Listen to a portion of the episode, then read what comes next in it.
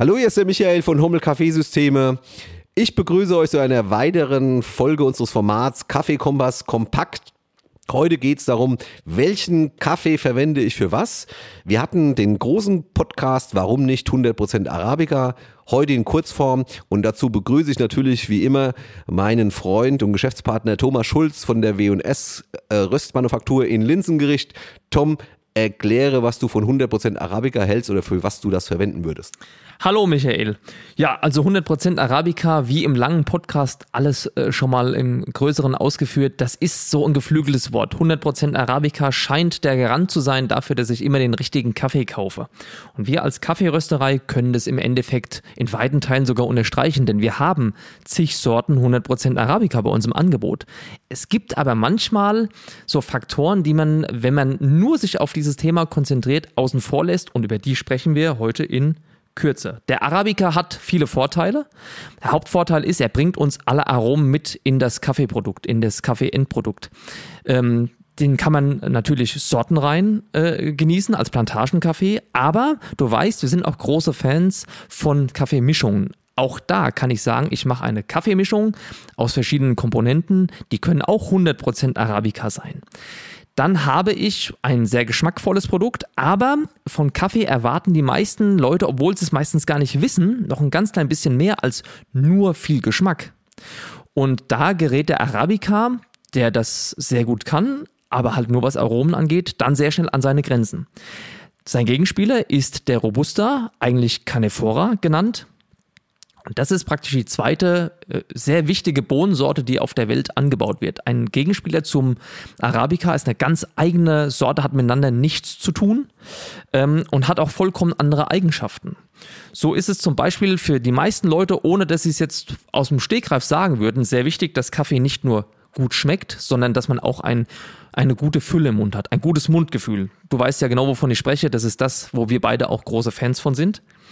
Und diese Fülle, diese Öle, die ich dafür brauche, um das in das Kaffeeprodukt hereinzubekommen, also das ist der Unterschied, Wasser hat keine Fülle, Milch hat Fülle oder ganz und gar eine fettreiche Milch hat noch mehr Fülle. Also dieses sämige Gefühl im Mund, das ist eigentlich was sehr Angenehmes. Das ist etwas, das man, äh, wenn man es mal probiert hat, sofort vermisst, wenn es nachher weg wäre. Ähm, das ist etwas, wo der Robusta, der Gegenspieler des Arabicas, ganz stark ist. Der gibt uns genau dieses Mundgefühl, das wir alle als sehr angenehm empfinden und das ein Kaffee auch ja, sehr gehaltvoll erscheinen lässt und tatsächlich auch ist. Das ist also das erste ganz Wichtige, wo ich dem Arabica einen Gegenspieler, also diesen Robusta, zur Seite stellen kann. Das zweite ist der Koffeingehalt. Es gibt Menschen, die trinken Kaffee tatsächlich, um wach zu werden. Also das heißt, Koffeingehalt ist schon ein Thema bei Kaffee. Und da hat der Arabica natürlich Koffein enthalten, aber nur circa ein Prozent sind Koffein im Arabica. Robusta hat hier bis zu vier Prozent. Das heißt, das ist bis zum Vierfachen. Wenn ich also eine Mischung haben möchte, die besonders anregend ist, die äh, wirklich wach macht, vielleicht als auch als Espresso. Warum ein Espresso weniger Kaffee hat, äh, weniger Koffein hat als ein Kaffee, haben wir schon an anderer Stelle erklärt ähm, dann ist auch ein Robusta in einer Mischung eine sehr sinnvolle Ergänzung, weil ich da einfach den Koffeingehalt des Endproduktes deutlich nach oben schieben kann und diesen Effekt einfach verstärken kann. Und nicht zuletzt ist es auch nochmal eine Variante, um, weil die äh, Robustas und Arabicas unterschiedliche Säuregehalte haben, um die Ausgewogenheit meiner, meiner Gesamtsäure in der Mischung auszubalancieren. Also für drei ganz große Aspekte, Säuregehalt, Koffein und Fülle ist eigentlich in einer Mischung von Robusta und Arabica nicht der Arabica verantwortlich. Der gibt das mit, was wir alle am meisten im Kopf behalten. Deshalb hat er auch diesen hohen Stellenwert, nämlich den Grundgeschmack.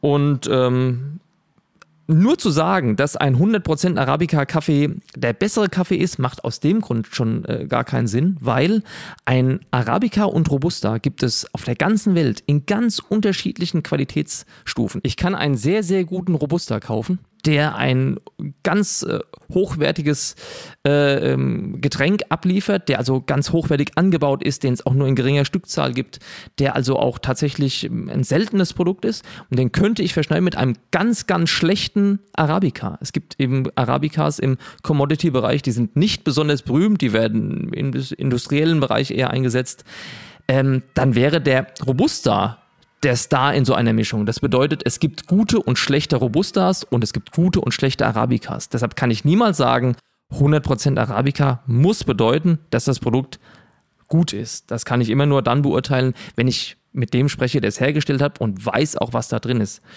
Ähm, ja, das ist erstmal der Grund, warum wir sagen, 100% Arabica ist nicht das Allheilmittel. Es ist natürlich eine gute Variation von Kaffee.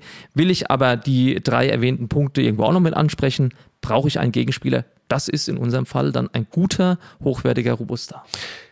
Vielen Dank. Ich darf vielleicht noch ergänzen, dass es auch sehr stark auf die Zubereitungsart äh, ankommt. Ja, wenn ich äh, filtere, ist es vielleicht doch mal was anderes. Aber wenn ihr darüber mehr erfahren wollt, dann hört euch doch den ausführlichen Podcast an aus der Staffel 1. Und ansonsten, Tom, vielen Dank. Ich habe nichts hinzuzufügen und äh, macht's gut. Bis zum nächsten Mal. Ciao. Tschüss, ciao.